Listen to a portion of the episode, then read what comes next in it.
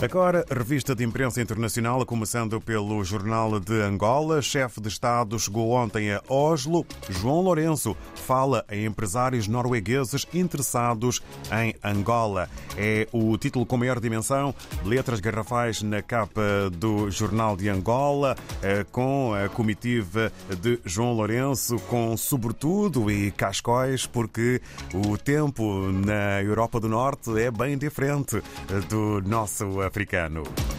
Recebidos pela líder do Parlamento, embaixadores africanos destacam o empenho do chefe de Estado na promoção da mulher.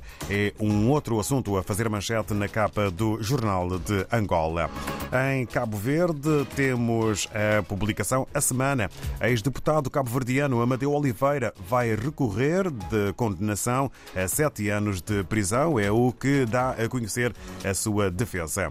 Um outro título para a imprensa cabo-verdiana de hoje: Cabo Verde chefe de Estado quer realizar Cimeira da Criolidade em 2023.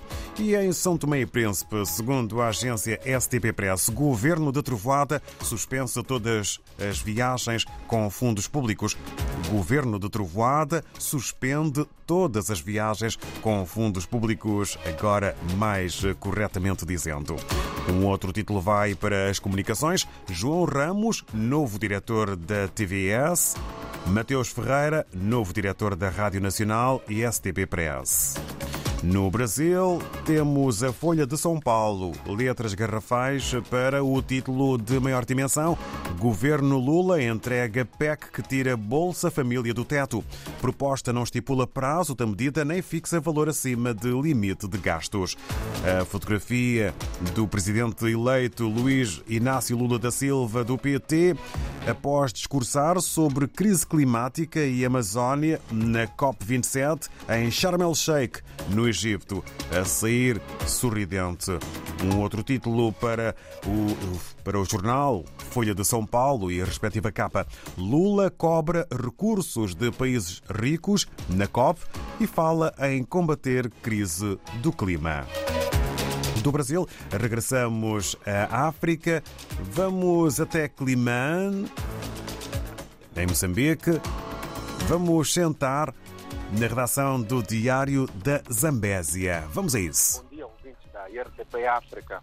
Uh, estamos nos bons sinais. Hoje uh, o céu está, está limpo, mas com algumas ranhuras, passa a expressão, uh, de nuvens, mas nada, uh, nada contraria, digamos, o, um dia laboral, um dia produtivo, quinta-feira, e quando olho um bocadinho pela, pela, pelos bons sinais, como, como é conhecido, uh, como é visto na redação do Diário da Zambésia, vejo o movimento desusado e, e, e, as pessoas vão fazendo o seu dia a dia. E, e este dia a dia, uh, uh, Vasco e ouvintes da RDP África e também o leitor do Diário da Zambésia, é marcado pela euforia Sporting de Climane.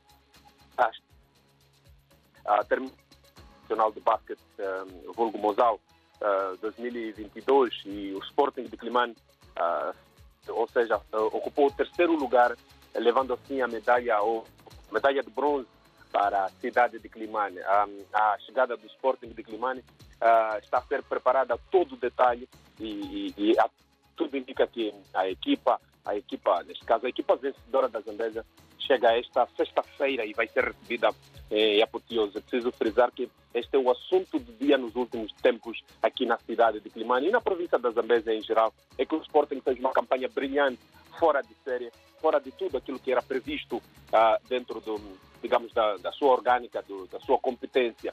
E, e hoje os zambesianos dizem que sentem-se mais, sentem mais unidos do ponto de vista do esporte, sobretudo do basquetebol. E por falar disto, o governador da Zambésia ontem, Pio Matos, disse que uh, é preciso acarinhar este clube e é preciso pediu, neste caso, a, população para receber a equipa em apoteose. Por isso, esta é, é, digamos, é uma introdução que fazemos e também é, consta na, na, edição de hoje do Diário da Zambésia que abre com uma, um assunto um pouco, digamos, um pouco triste e lamentável, é que um patrão engravidou a sua, a sua babá, que um cidadão na, na Vila de Mopeia uh, decidiu transformar a sua, a sua cuidadora de bebê como, como esposa e tendo engravidado, e ele aproveitando deste feito de ser enfermeiro, pediu para, fazer um aborto clandestino, uma situação que o administrador do distrito confirmou e as outras entidades também. Essa manchete faz parte do Diário da Zambesa na edição desta, desta quinta-feira. Hoje é quinta-feira também que o, o absentismo na escola continua sendo um grande problema. Okay? Os professores dizem que não vão dar aulas frequentemente nos distritos, sobretudo, porque não tem bancos. Eles procuram longas distâncias para encontrar um banco e isso prejudica sobremaneira aos seus alunos. É uma manchete também que pode ser vista aqui no Diário da Zambésia. Quinta-feira, hoje também é possível ver aqui no Diário da Zambésia a a questão da, das escolas é que há uma taxa de exame que o Ministério de Educação e Desenvolvimento Humano uh, decidiu que é de 30 a 50 meticais, mas um pouco pelo país a taxa varia de 300 meticais, ou seja, por cada aluno deve pagar este valor para fazer exames. É uma situação que o, a Direção Provincial de Educação e Desenvolvimento Humano nesta parcela do país diz que é um aproveitamento, mas mesmo assim não há medidas que se tomem para, para evitar estes, estes males. Vasco e ouvintes da RDP África, podíamos avançar muito mais, mas o espaço que nos sobra é muito pouco. Por isso, pedimos para que acessem o nosso www.diariodazambesa.co.mz